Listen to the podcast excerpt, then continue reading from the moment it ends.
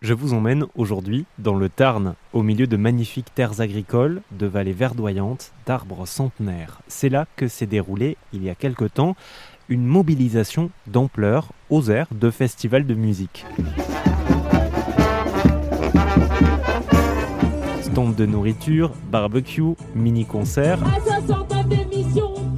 Jeunes, familles, retraités s'y sont retrouvés dans la bonne humeur pour défendre leurs champs, leurs entreprises face à la construction de l'autoroute A69 qui doit relier Toulouse à Castres, Castres à Toulouse. Un projet vieux de 50 ans et qui débute en 2023. Objectif affiché, faire gagner du temps aux automobilistes qui travaillent et habitent dans l'une ou l'autre des deux villes. Seulement voilà, pour ce faire, on va devoir sacrifier quelques 300 hectares de terrain agricole, abattre 220 arbres centenaires, construire sur des zones inondables, Plusieurs expertises indiquent aussi que l'autoroute coûtera plus de 6 euros le trajet et suivra le même tracé que la route nationale 126, qui elle est gratuite, le tout pour un gain de temps évalué à une vingtaine de minutes au mieux. Pour essayer d'en savoir plus, j'ai rencontré Laurent Prost du collectif La Voie est libre et Thomas Braille, arboriste grimpeur, militant tous les deux contre le projet. T'es déjà équipé? On peut se tutoyer, pas de soucis. Laurent, euh, vous êtes militant pour, euh, pour La Voie est libre, qui est une association qui participe hein, à, cette, euh, à ces actions contre le projet de, de l'autoroute A69. Est-ce que vous pouvez nous parler de, de, cette mobilisation dont on a tant vu d'images dans les médias Une mobilisation qui avait l'air assez joyeuse, assez familiale? Notre état d'esprit est effectivement festif, euh, dans la convivialité, la parodie, etc. Nos relations avec les forces de l'ordre sont très bonnes.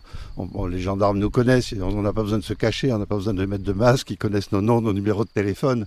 Euh, donc on est vraiment sur un mode de fonctionnement euh, de, de, de raisonner sur l'absurdité de ce projet. Donc euh, ça a pu se dérouler comme on le souhaitait, on est, on est les plus heureux du monde. Thomas, est-ce que vous pouvez nous, nous, parler de votre mobilisation à, vous sur, euh, sur ce terrain de, de l'A69 qui doit relier Toulouse à Castres ou Castres à Toulouse? Alors euh, moi je suis en lien étroit avec le collectif La Voie est libre, j'ai un attachement au territoire aussi, il faut, faut pas se leurrer, moi je suis tarné, je connais cette route, je vais souvent prendre le train, je, je ne prends d'ailleurs pratiquement que le train, et c'est vrai que j'étais en lien direct et étroit avec eux, et on avait à peu près la certitude qu'à telle date les les arbres de, de, Vendine allaient être abattus. Les arbres de de c'est une majestueuse allée double euh, de platanes qui ont, euh, pour avoir compté les cernes des arbres abattus, qui ont à peu près entre 120 et 130 ans. Donc ces arbres-là ont été plantés par nos arrière-arrière-grands-parents. Ils avaient toute leur utilité et à l'époque ils comprenaient l'utilité aussi de planter des arbres puisque ça permettait euh, le transport de marchandises à l'ombre du soleil, ça permettait aussi aux animaux d'être protégés de la lumière et donc d'avoir trop chaud.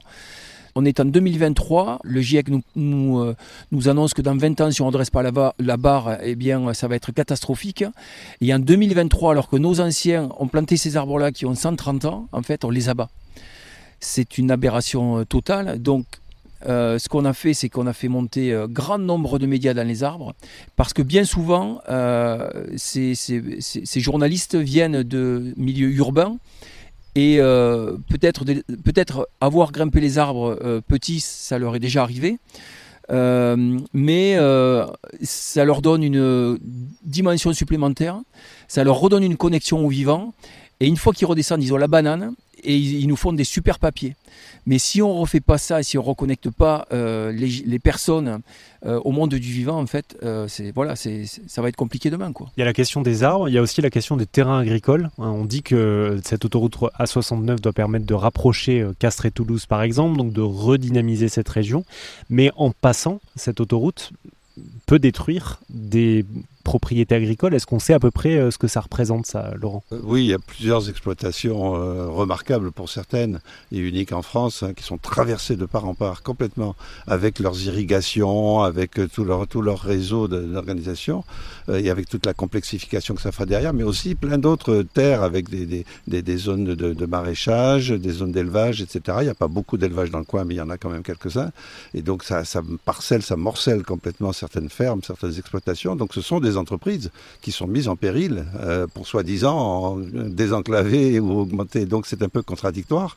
Il y a des impacts sur l'économie locale et on le sait bien depuis un an avec l'Ukraine, on a besoin de terres agricoles. Ce sont les meilleures terres agricoles euh, de, la région. Euh, on a un bassin très fertile le bassin de la vallée du Giroux. Donc cette autoroute, elle va être sur un remblai de 6 mètres de haut qui va traverser de part en part. Donc c'est une aberration visuelle, esthétique, sociale, euh, écologique, etc.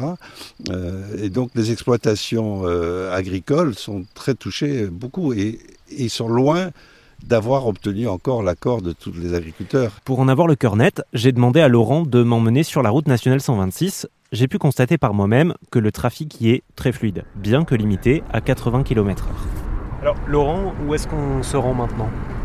Alors maintenant, on va voir une euh, des exploitations agricoles qui est fortement, très fortement impactée par euh, le projet d'autoroute. Et c'est une, euh, exploitation assez unique, totalement unique en France puisqu'il fait des pivoines, il fait partie du petit groupe d'agriculteurs et d'exploitants agricoles, maraîchers, etc., qui ont euh, rédigé une lettre ouverte au moment de l'enquête publique environnementale pour euh, dénoncer ce projet, pour euh, dénoncer l'impact que ça aurait sur leurs exploitations. Ils sont 60, 160 actuellement à, s'être exprimés dans cette lettre, à avoir signé. On arrive donc chez Dominique Rougeau, agriculteur céréalier, producteur d'une fleur très convoitée, la pivoine. Son champ s'étale à perte de vue. La clôture sud de l'autoroute est là. Et la clôture nord, au droit des autres bidons, là, 80 mètres plus loin. Entre les deux, un trou de bombe comme à Mariupol de 6 mètres de creux, 80 mètres de large, 1 km un quart, 1 km 250 de long. Ils ont décidé de la faire en ce qu'on appelle en déblé, en creux, parce que le constructeur a besoin des matériaux pour remblayer la zone à 800 mètres à l'ouest de chez moi qui est en zone inondable et inondée, inondée tous les ans. Donc il creuse chez moi. Donc ça veut dire que l'autoroute, elle passe carrément en plein milieu de votre champ. En plein milieu de mon champ qui fait 50 hectares, où il y a deux rampes circulaires d'irrigation qui deviennent euh, inopérantes totalement pour une, partiellement pour l'autre. Et puis sur mon dispositif de euh, développement horticole, qui est une culture de pivoine en fleurs coupées. Je suis le seul en Occitanie à faire euh, cette fleur pour approvisionner les fleuriste de toute l'Occitanie. Concernant la 69, l'autoroutier Atosca assure que 75% de la population locale soutient le projet, chiffre contesté par plusieurs collectifs dont La Voie est libre. Le gouvernement de son côté a annoncé le début des travaux. Seul recours pour les opposants, la voie judiciaire, et il compte bien prouver qu'il existe des alternatives. Cet aménagement, il est tout à fait possible, disponible pour tout le monde. on est d'accord, nous aussi on veut sécuriser la nationale et gagner un peu de temps pour aller à Toulouse. Donc on a le même objectif, mais on n'a pas les mêmes moyens alternative que nous étudions d'ailleurs en longueur sur rzn.fr.